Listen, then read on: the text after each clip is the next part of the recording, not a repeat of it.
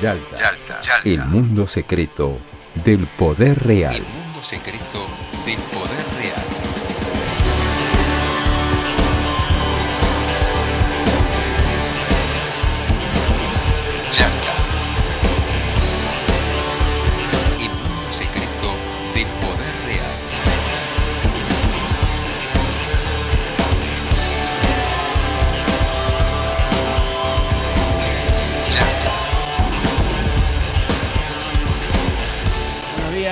Tardes, buenas noches, en donde cada uno de quienes nos escuchan y cada una de quienes nos escuchan eh, estén atentos a, a este podcast que se llama Yalta, que hacemos toda la semana, tratando de discutir los secretos del poder real en un mundo cada vez más complejo.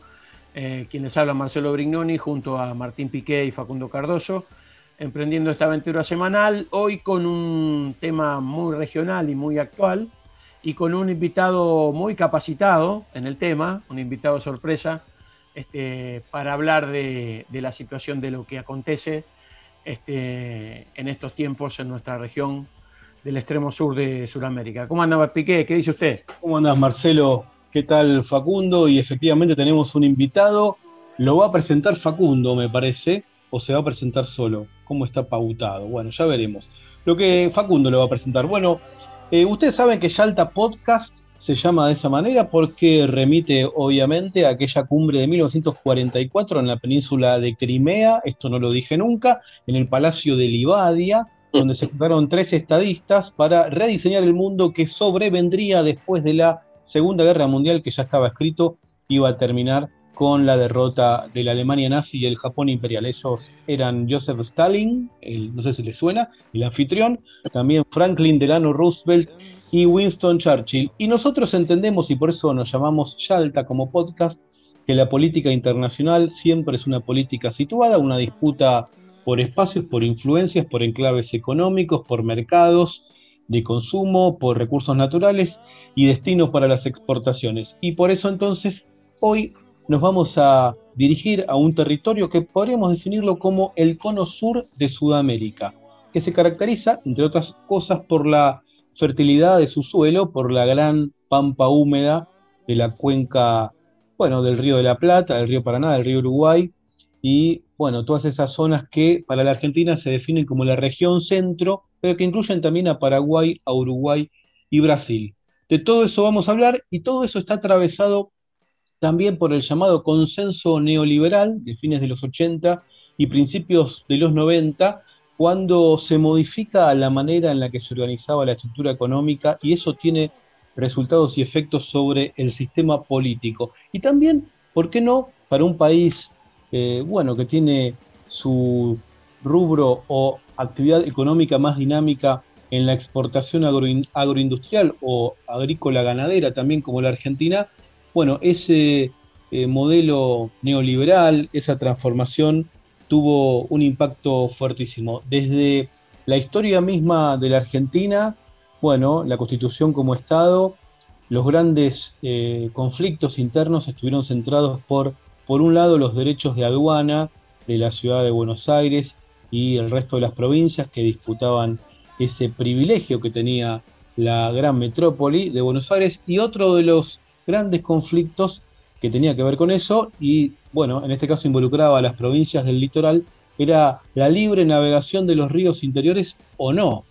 Y sobre eso también vamos a charlar en este programa, en este podcast, en este capítulo del podcast en el cual hablamos de soja y democracia. ¿No es así, Facundo? Exactamente, Martín, Marcelo.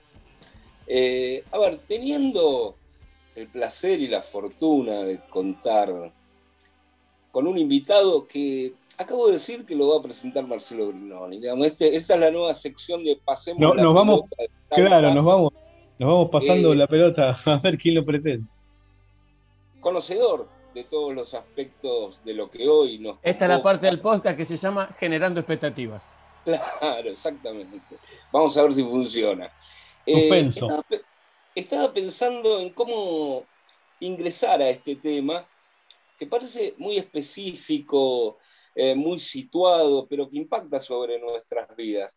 Eh, de la eh, desde la forma en que nos alimentamos hasta la forma en que, bueno, eh, interactuamos, lo social, lo político, uno diría hasta lo judicial, y si me tiramos un poco de la piola, el lofer también lo metemos ahí, pero eh, aquellos que vivimos lejos de zonas agrarias pensamos o ignoramos quizás de qué manera la agricultura ha formateado nuestra forma de vivir. Vincular al grano eh, a, la democracia puede sonar excesivo, pero estaba pensando que en un ejercicio un poco de, bagaje medio inútil, eso que llamamos grano está en la base no solo de nuestra alimentación, sino también de nuestra historia política. ¿no? Los cultivos de granos impulsaron, dicen algunos, la creación de los estados, las sociedades complejas. Eh, nosotros empezamos a vivir en comunidades asentadas, con domesticación de animales, con la escritura, con la contabilidad, con la propiedad privada, jerarquías, dinero, etc. Ese paquete neolítico de la agricultura que cambió nuestra forma de vivir. Y es que el grano, a diferencia quizás de otros cultivos, también tienen esta cosa de poder ser eh, grabados, ¿no? Eh, son almacenables, transportables, etc. la mayor parte de la humanidad eh, a lo largo de la historia no conoció un sello distintivo de los estados, que es el recaudador de impuestos, por ejemplo. ¿no? Pero bueno, es, esperable, digo, que si se produce una transformación de la industria del grano, eso irradie eh, en nuestros patrones económicos, sociales, políticos. Así que ya lejos de este paquete neolítico que suena un poco una exageración, que marcó nuestra forma comunitaria, jerarquías, escritura, etc. Tenemos este paquete tecnológico de los agronegocios, eh, esa transformación más reciente que recién mencionaba Martín, y que este, ha cambiado algunas pautas políticas y económicas y que ha mutado ciertamente eh, esta tradición campesina que dio forma al Estado, que usó al Estado para su expansión, que ya no es tan campesina que digamos, y que ahora de alguna manera aborrece el Estado que quiere extender sus brazos regulatorios, comunitarios eh, e impositivos ni hablar. ¿no? El producto económico quizás más transparente para su comercialización se ha vuelto el más oscuro y los jerarcas del agronegocio han vuelto un estado, digamos, pre-neolítico. No se topan nunca con un recaudador de impuestos, ¿no? Eh, y cuando se expande el rumor o el susurro de que algún mecanismo recaudador eh, puede estar viniendo allá a lo lejos, eh, inmediatamente activan un entramado público y privado de presión nacional y podría sospecharse también internacional para que eso no suceda. Pero digo, a lo que voy que si uno se pone a pensar en la cantidad de tensiones políticas o de noticias que cada tanto irrumpen en la agenda, desde la crisis del campo, y también habría que ver eh, la, exactitud semántica de ese término campo, a ver si lo estamos aplicando bien, la tierra, la soja, la revolución verde, que tiene más verde dólar que de ensalada, digo, la hidrovía o los ríos interiores, los puertos nacionales, que no usufructúa la nación, la restricción externa, el endeudamiento, la fuga, la promesa siempre incumplida de industrialización, soberanía, inflación, precio de alimentos,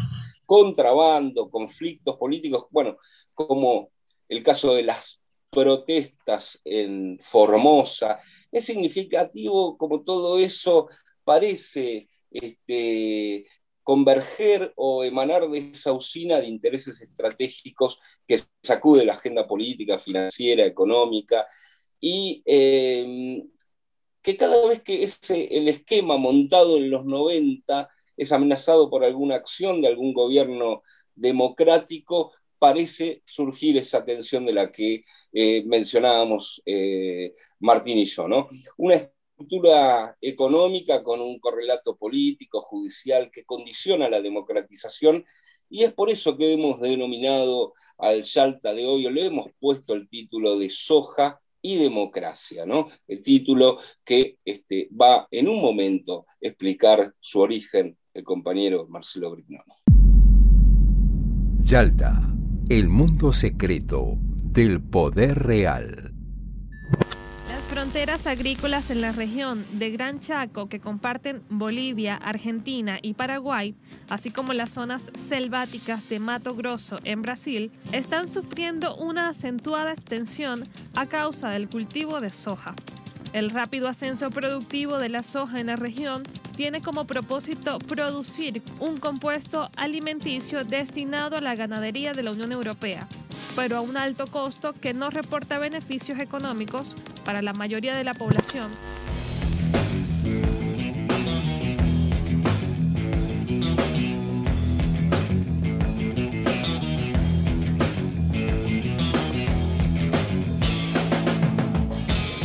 El, compañero experto en temas agropecuarios este, y, zonas circundantes, Pedro Peretti, nos acompaña en el día de hoy. Una persona muy importante, sobre todo en su condición de hincha de Newell's Old de Rosario, que es su máxima virtud reconocida. Eh, bueno, básicamente damos la idea del tema de hoy, un tema muy complejo, muy vasto, que vamos a intentar abordar con la, la mayor cantidad de información y por lo menos dando este, nuestras opiniones este, para intentar encontrar, además de diagnósticos, algunas propuestas que sean de utilidad para los actores públicos que intervienen en este debate. Pero básicamente, digamos, la, aparición de los cultivos transgénicos y el paquete tecnológico vinculado a ellos en toda nuestra región, digamos, es absolutamente contemporánea de la expansión de, digamos, del fin de la historia de Fukuyama, de la consolidación del consenso de Washington, de la implementación del neoliberalismo, de la deserción absoluta y planificada del Estado, de los, de los debates y de las intervenciones públicas en los temas estratégicos de, de los Estados-nación. Y en ese marco, digamos, desde ese momento hasta ahora, en los 25 años que han transcurrido en este tiempo, claramente, digamos, ha habido una cantidad de situaciones vinculadas básicamente a una globalización del negocio, digamos, tal vez el paquete tecnológico transgénico agropecuario en la zona del Mercosur sea una de las asignaciones que este nuevo modelo de la gobernanza global corporativa le asignó a nuestra región.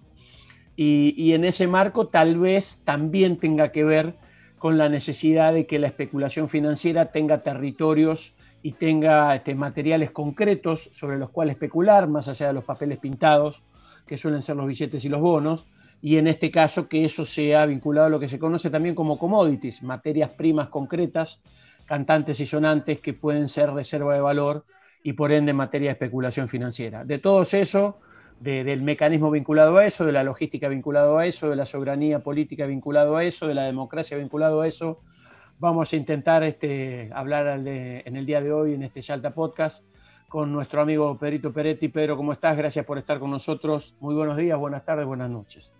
Bueno, el agradecido soy yo, Marcelo, compañeros, que los escucho todas las noches, los viernes y los sábados, así que para mí es un placer eh, estar acá con ustedes. Y por supuesto, mi mayor virtud, tiene razón el trompa, es ser hincha de Newell. Después todo lo demás viene abajo de eso. Eh, pero la descripción que hacía Marcelo era muy, muy adecuada. Yo, mientras él estaba hablando, estaba pensando, la caída del muro de Berlín significó el inicio de la globalización, para ponerle un marco, no me quiero meter en el terreno ahí de Marcelo, que es un especialista en política internacional, pero bueno, tomemos ese como punto. Eso cambió radicalmente el mundo con otra cosa, con el proceso de urbanización que se empezó a desarrollar al interior de la República de China. En la década de los 90, fin de los 80, China determina que tiene que urbanizar una, una gran cantidad de eh, población rural para hacer más eficiente eh, su sector rural y eso, esa demanda china es la que cambia y transforma la República Argentina y la va a volver a transformar ahora. Fíjense ustedes qué detalle. Recién estaba tratando de hacer memoria mientras Marcelo me presentaba.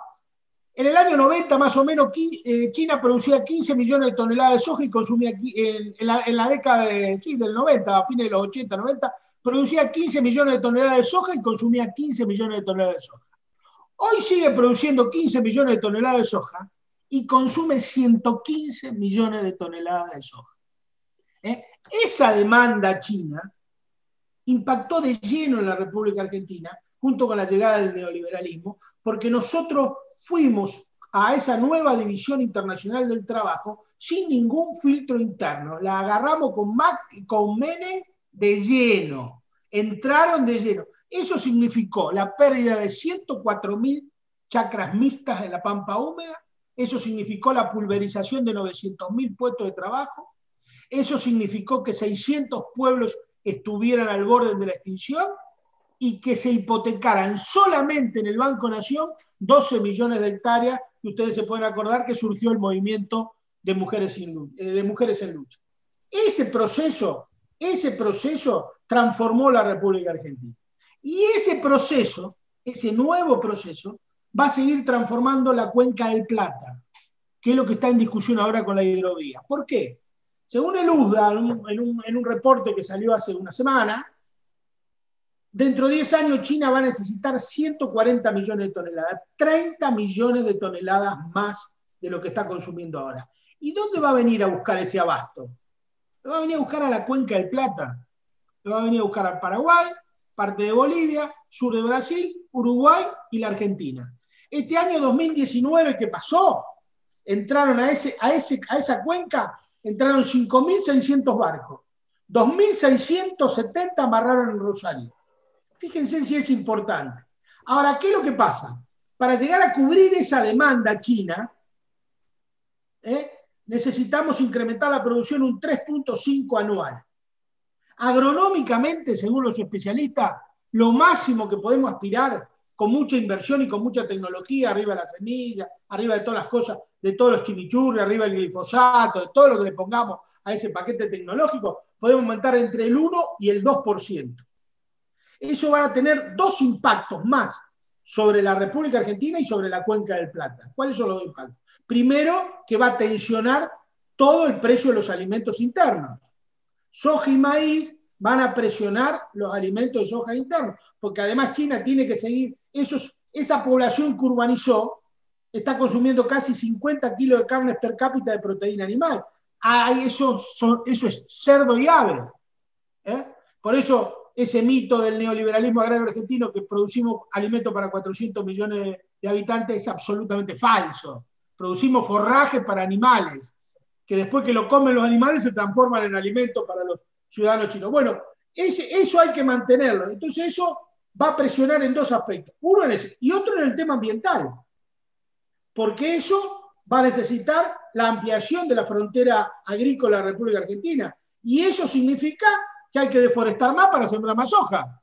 Claramente. Por eso ahora la unidad, son esos 3 millones y medio de kilómetros cuadrados que es la Cuenca del Plata, va a ser la unidad proveedora de, las nuevas demandas chinas y la hidrovía va a ser el lugar eh, por donde lo sacamos y por donde va a salir la mayor parte de, esa demanda. O sea que esa nueva demanda va a terminar de modelar el interior profundo de la República Argentina como la vieron novelando, como la vieron modelando del 90 para acá. Y también modela la democracia, sí señor, porque tiene razón lo que dice Marcelo, porque la democracia argentina se ve tensionada constantemente por estos grupos ojeros que han hecho, han, hecho un hecho histórico en la República Argentina. Por primera vez en 200 años, es el único caso que a un gobierno se le hace una medida de protesta 17 días antes de asumir. 17 días antes de asumir ya estaban los grupos de Capo, Mayudá, eh, los grupos productores agropecuarios autoconvocados, haciéndole una protesta al gobierno de Alberto y de Cristina. O sea, que eso tensiona claramente claramente tensiona eh, la democracia, claramente esos grupos, ese modelo sojero concentrado de productores, de grandes productores, ustedes imagínense que 2.700 productores explican el 50% de la soja argentina, fíjense si está concentrado, fíjense que está concentrado, eh, son, ha generado un interior profundo absolutamente antidemocrático y golpista y fascista hay síntomas claramente, te va a encontrar acá, en el interior profundo de la República Argentina, donde yo vivo, donde yo circulo, va a encontrar racismo, xenofobia, fascismo, antidemocracia, todas las, las, lacras que trae eh, la derecha están todas presentes acá. A partir, eso ha reverdecido a partir de esta explosión que ha tenido la soja en los últimos 15 o 20 años. Clarísimo, Pedro.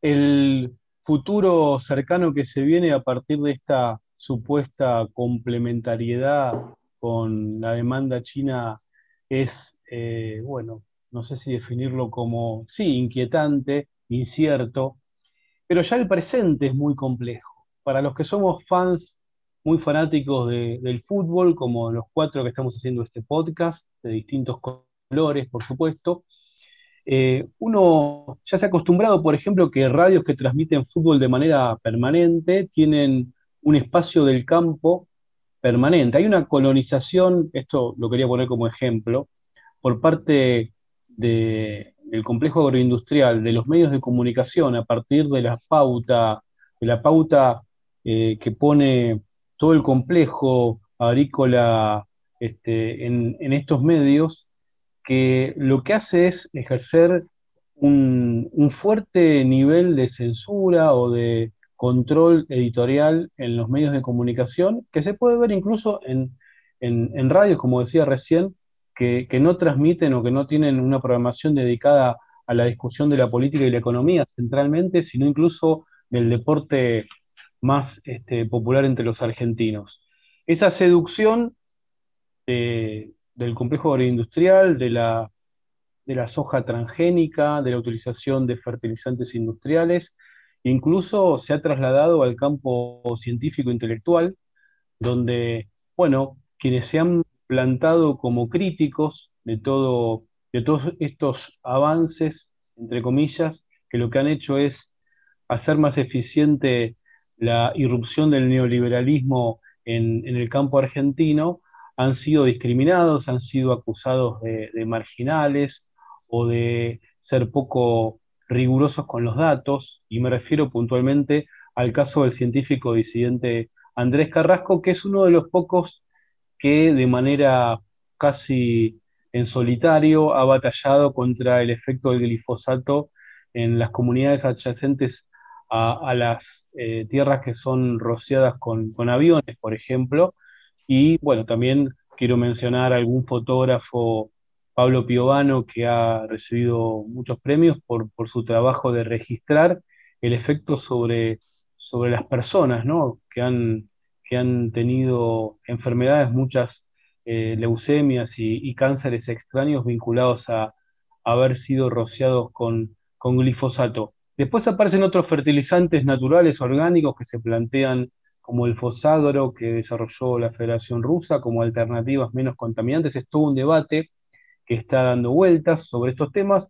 Y hablando de los efectos sobre la democracia de la soja transgénica, se empezó a instalar algo que lo podemos ver en las últimas elecciones en la Argentina, que es, hay un equipo que, nosotros con, con Facundo profesamos un amor incondicional que se llama Boca Juniors, muchos lo conocen, azul, amarillo y azul es su camiseta, y muchos dicen que hoy la geografía electoral argentina se puede definir con una camiseta de Boca, porque hay un centro amarillo que va de Mendoza hasta la provincia de Buenos Aires, por suerte ahora la provincia de Buenos Aires está gobernada por el color azul, y esperemos que siga estando gobernada por ese color, pero la ciudad de Buenos Aires en la provincia, que es la más poblada, la provincia de Buenos Aires del país y la más importante electoralmente, bueno, esa, eh, esa disputa en la última elección se pudo, se pudo, bueno, de alguna manera contrarrestar con el triunfo de Axel Kicillof, pero después las provincias del centro, las provincias de la Pampa Húmeda, Santa Fe, que ahora está gobernada por el peronismo, ha sido una provincia a la que le costó mucho al peronismo volver a recuperar o recuperar, entre Ríos, muy compleja, ahora también en manos del peronismo, pero siempre difíciles elecciones para el peronismo entrerriano, difíciles elecciones son las que debe enfrentar el peronismo santafesino. Córdoba es un fenómeno en sí mismo, con una identidad política local, y, después el PRO siempre muy potente allí, Mendoza ni hablar. Por eso se habla de la camiseta de Boca, el centro y este, el norte y el sur. El sur más vinculado a la industria petrolera, de hecho, Néstor Kirchner fue una expresión eh, de una alianza productiva con, el sector petrolero y el norte a otros, este, bueno, los biocombustibles en Tucumán, la industria del azúcar, etcétera. La expansión de la frontera de las hojas puede terminar haciendo que ese amarillo del centro se vaya, se vaya ampliando. Y quería terminar recordando lo que decíamos al inicio con eh, la llegada del liberalismo al campo en la Argentina, de la mano del consenso de Washington.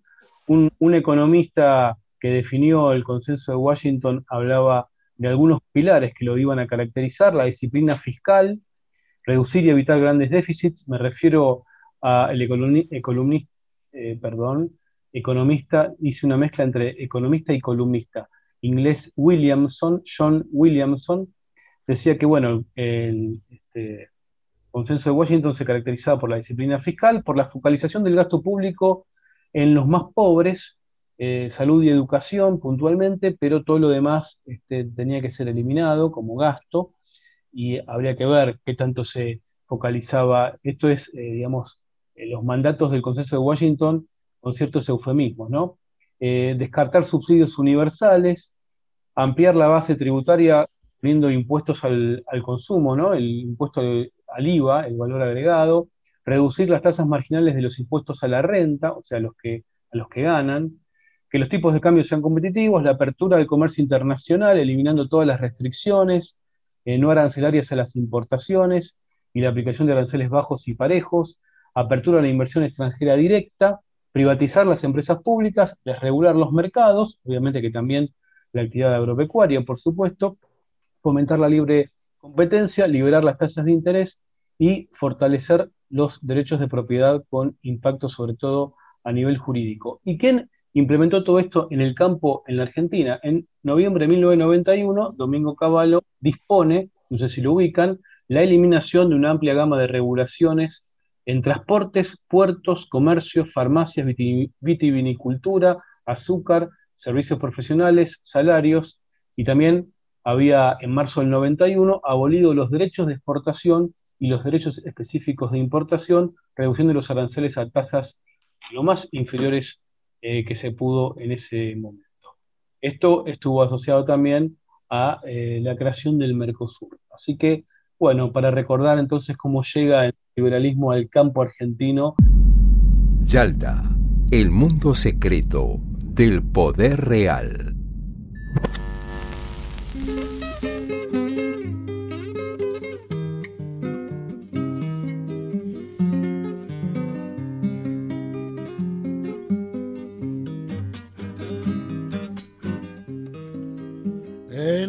Arenas bailan los remolinos. Yo creo que la camiseta de Boca no refleja exactamente lo que pasó. cuando vos pones el mapa de la soja y pones el resultado electoral, y eso te refleja exactamente lo que pasó en la provincia de Buenos Aires, Santa Fe y Córdoba.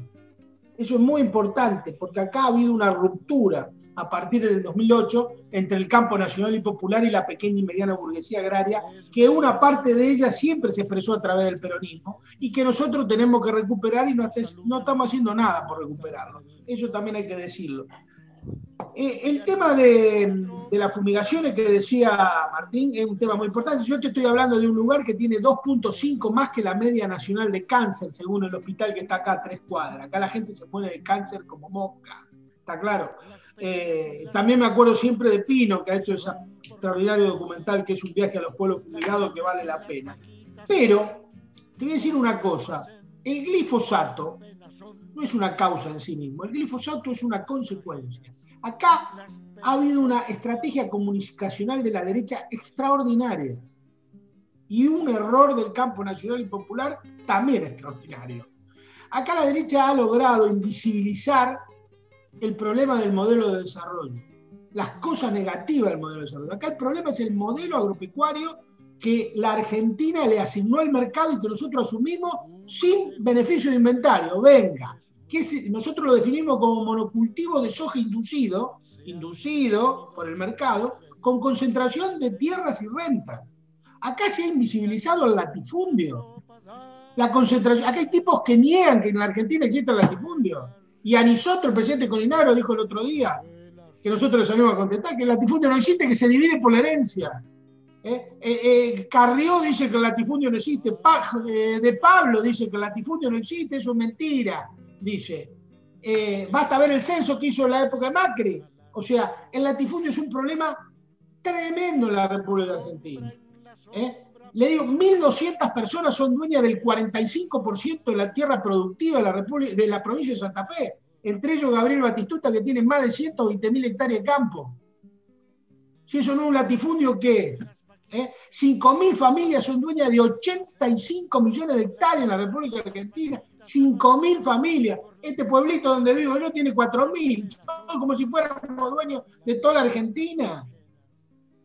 Y ese es un gran triunfo de la oligarquía terrateniente argentina. Le hizo creer a la gente que todos somos el campo, que el campo es uno solo. Y el campo nacional y popular. Miren, se hizo el Congreso de Flaxo, que seguramente alguno de ustedes habrá ido hace en el, 2000, el 2018, 19, ese que se hizo en Ferro, que habló Cristina, no sé si se acuerdan. Que vino García Linera, había 3.000 intelectuales de toda América Latina.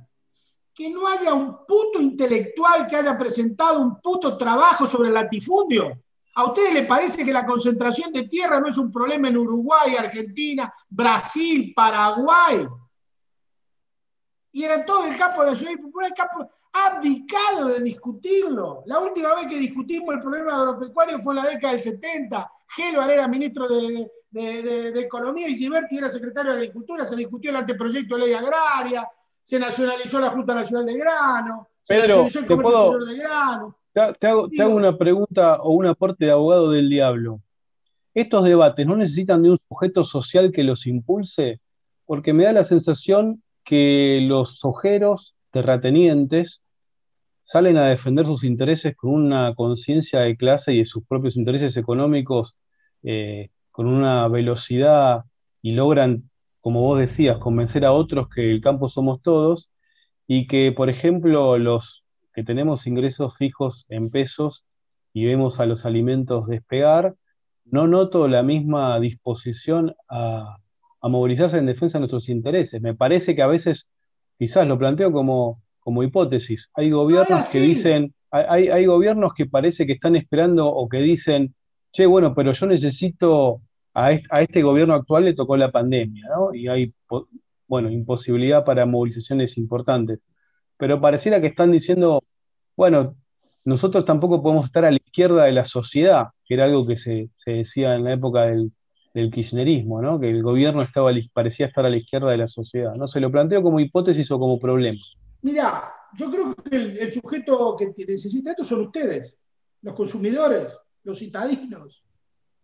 Primero y principal, la Argentina, ese modelo sojero, lo urbanizó completamente. Por eso nosotros planteamos que hay que urbanizar el debate rural. ¿Y por qué ustedes son protagonistas?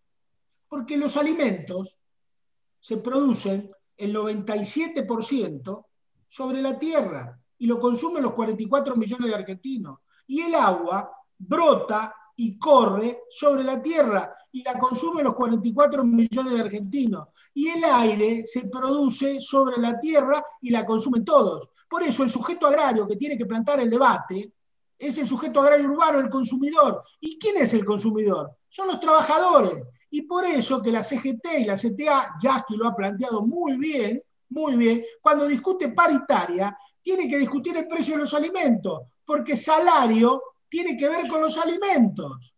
O sea, a ver, el problema de la República Argentina y del hambre que hay en la República Argentina no es por falta de alimento, ¿eh? es por falta de distribución de la riqueza. Helder Cámara decía hace 60 años atrás en un librito que se llamaba El grito del tercer mundo, decía, ¿de qué me sirve la carne colgada en el gancho de la carnicería si no tengo plata para comprarla? Y ese es el problema central. Ahora sí, acá no va a surgir del campo quien tenga que poner en debate el precio de los alimentos. Va a tener que salir de la ciudad, que son los consumidores. Y cuando pone en debate el precio del alimento, tiene que poner en debate el uso y tenencia de la tierra, porque los alimentos son consecuencia del uso y tenencia de la tierra, y el agua es consecuencia del uso y tenencia de la tierra, y el aire es consecuencia, o sea que es un problema de todo, no solo del sector. El problema es que esas cuentas publicitarias que vos hablabas muy bien, eh, que en algunos casos son 10 empresas que facturan por segundo 350 y 300 mil pesos por segundo. Mirá las cuentas publicitarias que, financian el 95% del periodismo agrario. ¿eh? El 95%, porque soy generoso, te diría que el 99.9% del periodismo agrario financia. Está claro, le han hecho creer a la gente que el problema de los alimentos está disociado del, uso y tenencia de la tierra, que el problema del glifosato está disociado del uso y tenencia de la tierra, que el problema de eh, los accidentes viales. ¿Cómo puede ser que la Argentina discuta los accidentes viales por si te pones el cinturón o no te lo pones el cinturón? Cuando necesitas 6 millones de viajes de camión para transportar la cosecha en ruta que están, miren, ¿cuánto necesitas? Necesitas 400 mil viajes de camión para traerte la zona, la soja que se siembra en los desmontes del NEA y del NOA. 400 mil viajes de camión de 1.200 kilómetros.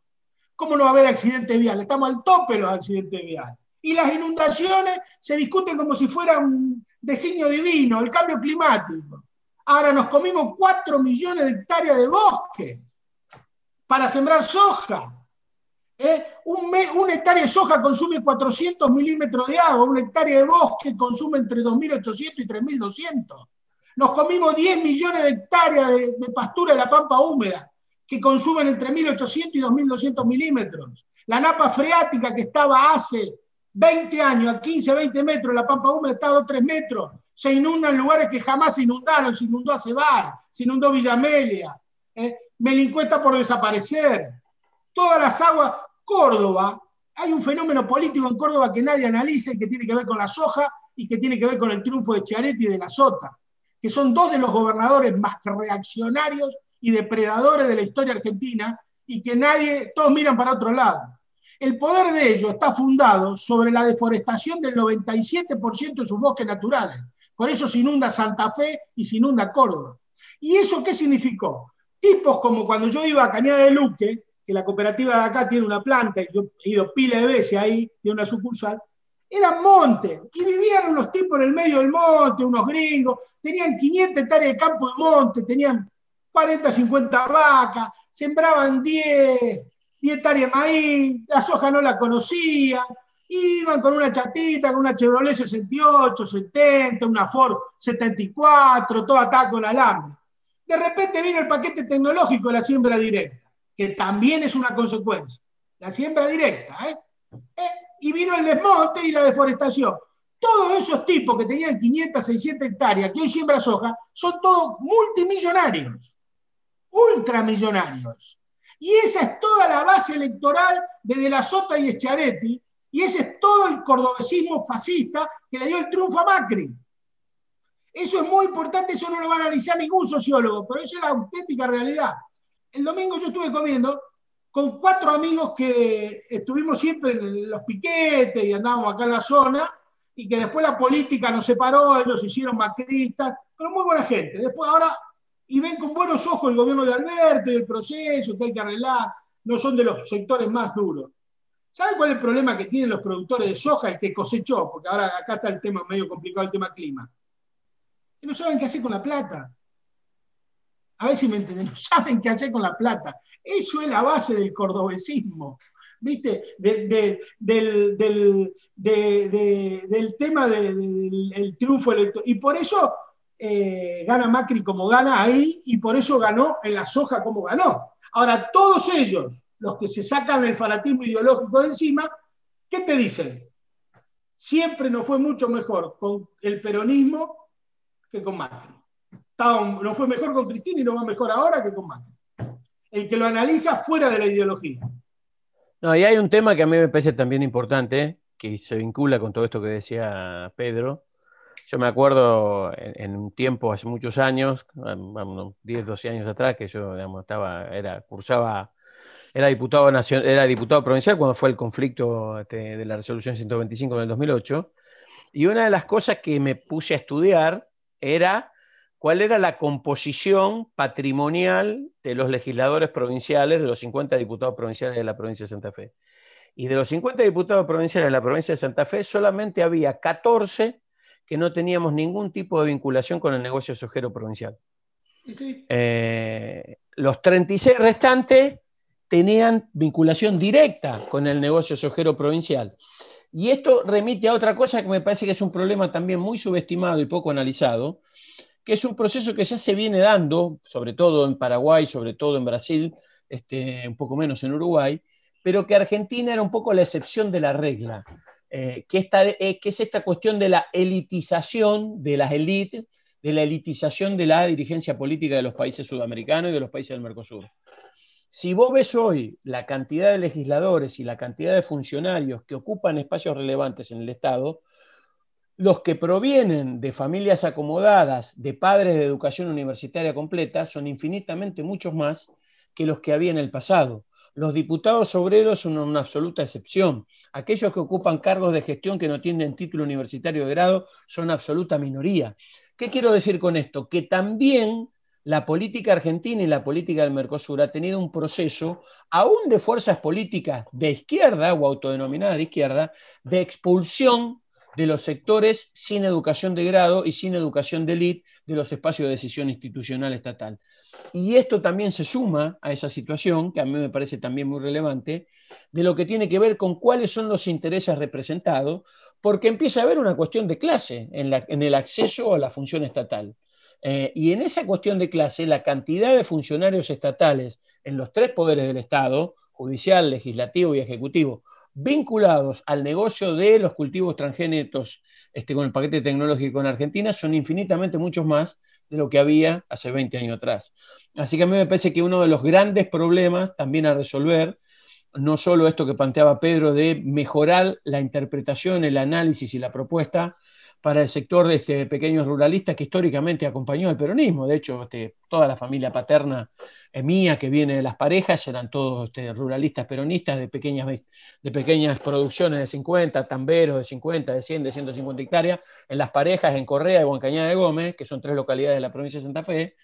Y todo ese sector, como bien planteaba Pedro, además ahora está en un espacio de, de una cuestión rentista eh, controlado por los grupos este, este, de, explotación sojera a granel, los famosos pools de siembra, eh, y hay todo un proceso de cambio social y de modificación vinculado a la relación de estos sectores con la política y a la de procedencia popular, de trabajadores y demás, con la ocupación de espacios estatales, donde inclusive me parece que es una cosa a revisar aún por los movimientos populares en la región. No puede ser que Lula sea el único dirigente político relevante de toda la región del Mercosur que sea el único tipo que no tenga título universitario. Es imposible para alguien que no tiene título universitario de, grado ser un dirigente político importante de los países del Mercosur. Y esto claramente no era así, no hace 100 años atrás, no era así hace 20 años atrás. Y esta me parece que también es una cuestión que tiene que ver con cómo redimensionar el formato democrático en Argentina y en el Mercosur. Yalta el mundo secreto del poder real.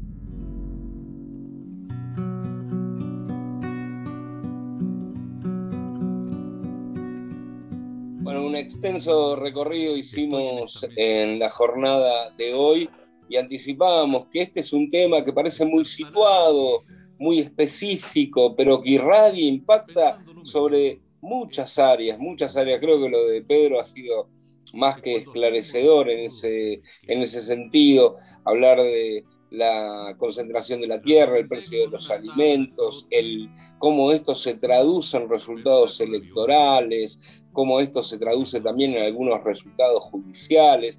Hablemos de, mencionemos el caso de Vicentín y el juez que es prácticamente un empleado de esa empresa y de ese sector. También tengamos en cuenta de cómo eh, unidades productivas, entre comillas, privadas, han tomado de facto ciertos, cierta territorialidad, ¿no? Eh, hoy, por hoy, recuerdo, por ejemplo, un, decreto eh, o una ley, en el, creo que en el segundo mandato de Cristina, que hablaba de que las tierras fiscales o las tierras de, del ejército, de las Fuerzas Armadas argentinas, no podían ser eh, eh, ocupadas para producir eh, soja transgénica y eso generó una rápida reacción porque nunca se sabe realmente en qué o cómo van a querer avanzar sobre el territorio. Tenemos el caso de Formosa, el contrabando, la terciarización que vincula a Vicentín, la hidrovía, la llamada hidrovía por donde se va el 70% de las exportaciones argentinas. Eh, esto significa una merma en la acumulación de divisas, de divisa extranjera del país. Y hablando de esto, uno, pasando a lo financiero, uno se preguntaría si esta, además del negocio económico que significa terciarizar, hacer intranegocios, es decir, que Cargill eh, y Vicentín le vendan a sus empresas o filiales en Uruguay, en Paraguay, para producir el acto exportador correspondiente, sin pagar los impuestos que la Argentina eh, requiere, no es también un instrumento político, ¿no? También eh, en ese sentido, digamos, si la Argentina está con su principal activo exportador eh, totalmente, bueno, tomado por un conjunto de empresas y no puede acceder a esas divisas, siempre va a estar en un perpetuo pre-default, podríamos decirlo, obligada a tomar deuda. Eso es también un anclaje político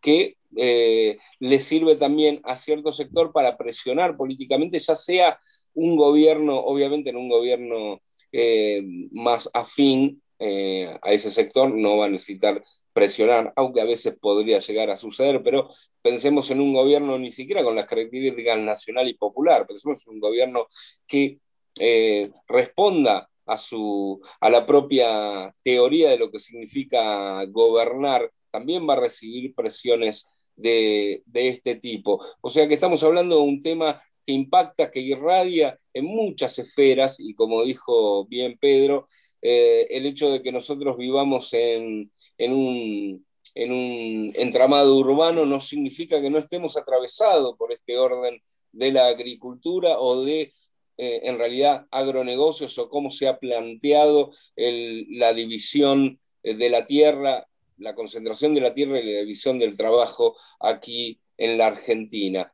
Falta por explorar a ver cuáles son los medios para terminar, digamos, de, o para cambiar un poco, para transformar este, este tipo de este conglomerado productivo agroexportador en la Argentina básicamente también está el temita de la propiedad privada, eh, el temita de las libertades. Hay un aspecto cultural en esa lucha y me parece que eh, ya no puede ser más retórica, sino implica algo de lo físico, implica algo de la presencia.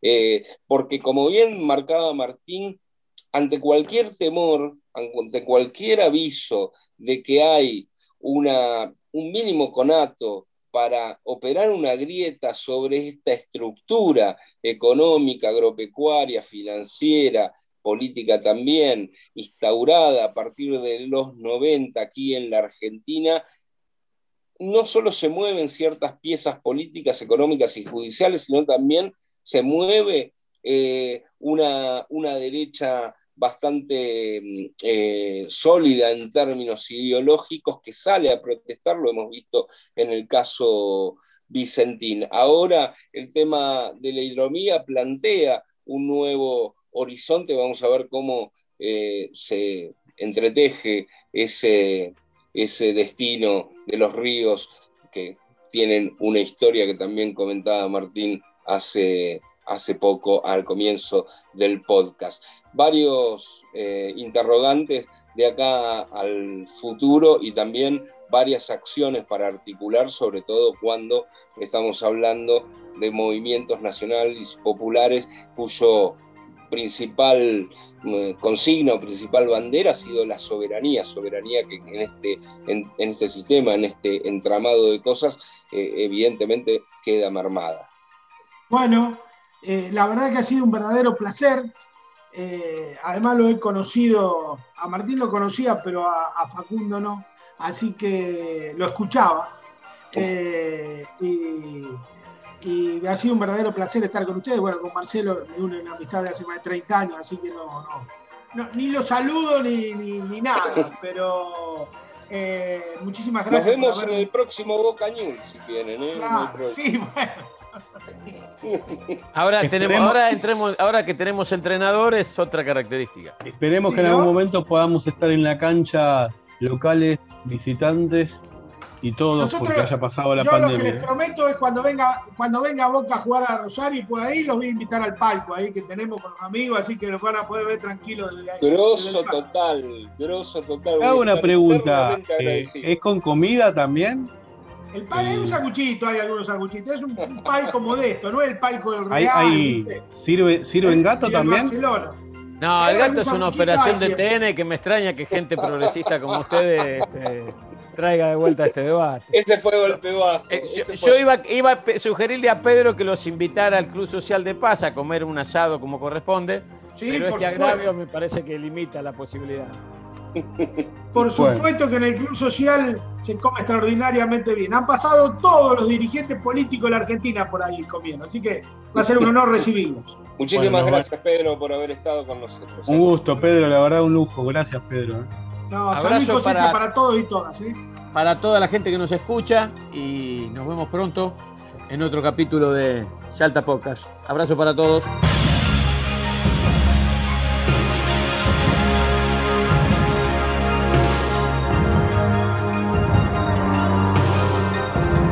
Yalta, corremos la cortina del poder real.